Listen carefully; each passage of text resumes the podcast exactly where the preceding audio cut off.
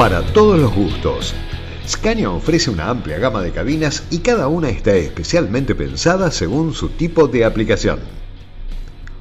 Uno de los secretos del éxito es la versatilidad y el poder adaptarse a las distintas situaciones, usos y clientes.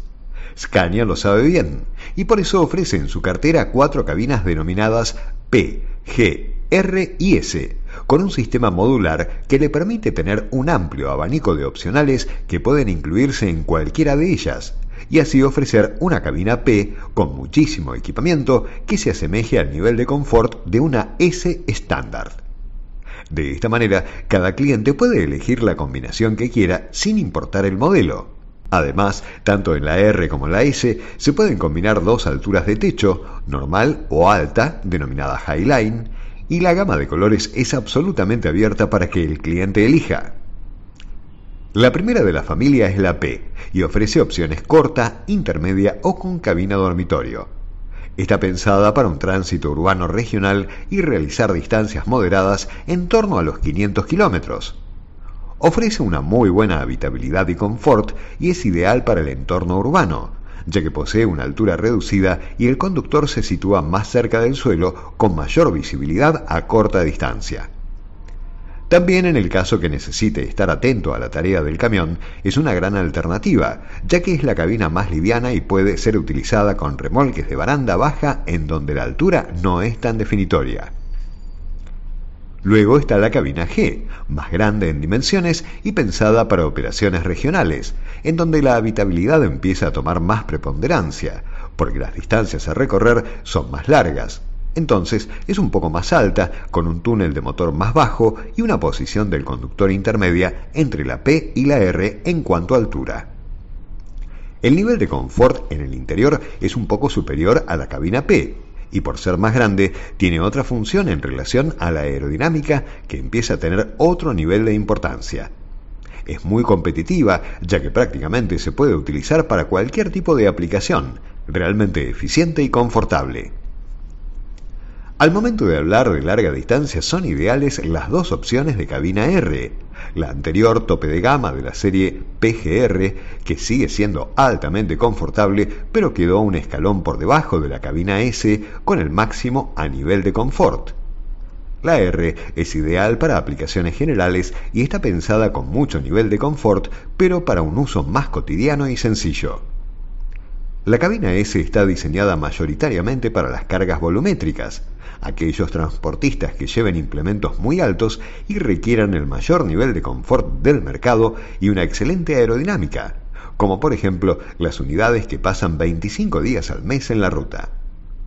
La gran diferencia es que la S cuenta con un piso completamente plano que ofrece un nivel superador a la hora del descanso, mientras que la R posee un pequeño túnel de motor de 15 centímetros.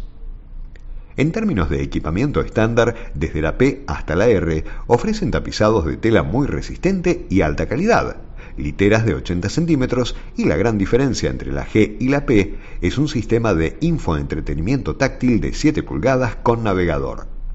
Todas las cabinas dormitorio poseen un muy práctico guardaobjetos sobre la litera, fundamental para operaciones de larga distancia. La S ofrece de serie tapizados de cuero, piso plano, freno electroneumático de estacionamiento, litera base de 80 centímetros, pero que puede ser extensible, volante de cuero, distintas combinaciones de colores en el interior y el asiento del acompañante que gira sobre su eje, permitiendo un mejor descanso y mayor espacio. Mientras que algunas opcionales son la pistola de aire y una mesa desplegable, entre otros.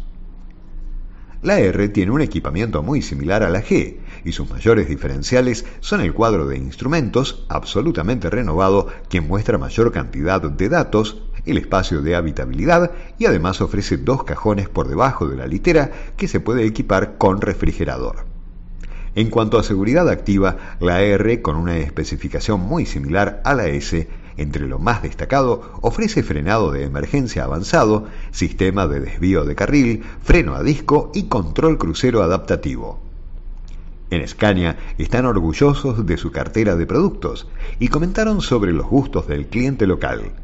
La cabina favorita del transportista argentino, teniendo en cuenta la relación costo-beneficio, sigue siendo la G, aunque hemos tenido un fuerte desprendimiento de clientes que optaron por la R de acuerdo a la necesidad de un mayor nivel de confort.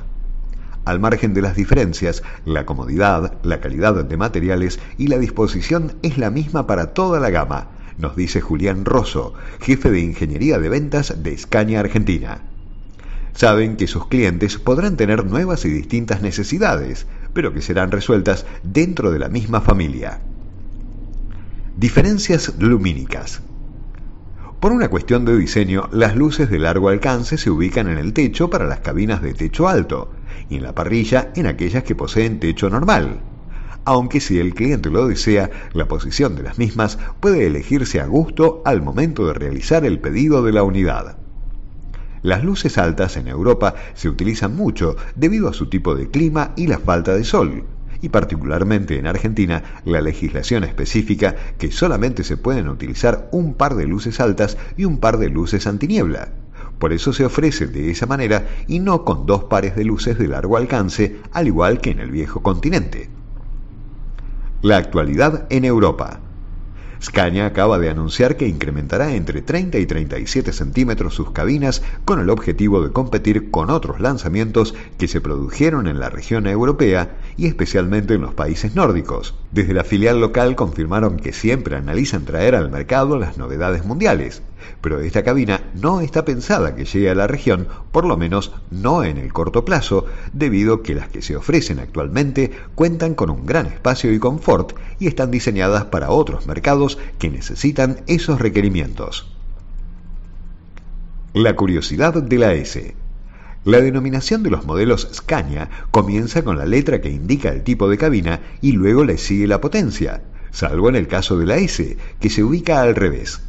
Desde la empresa explicaron que decidieron hacer ese cambio por una cuestión de marketing y para no tener similitudes con otra marca competidora que tiene una línea de autos que denomina igual.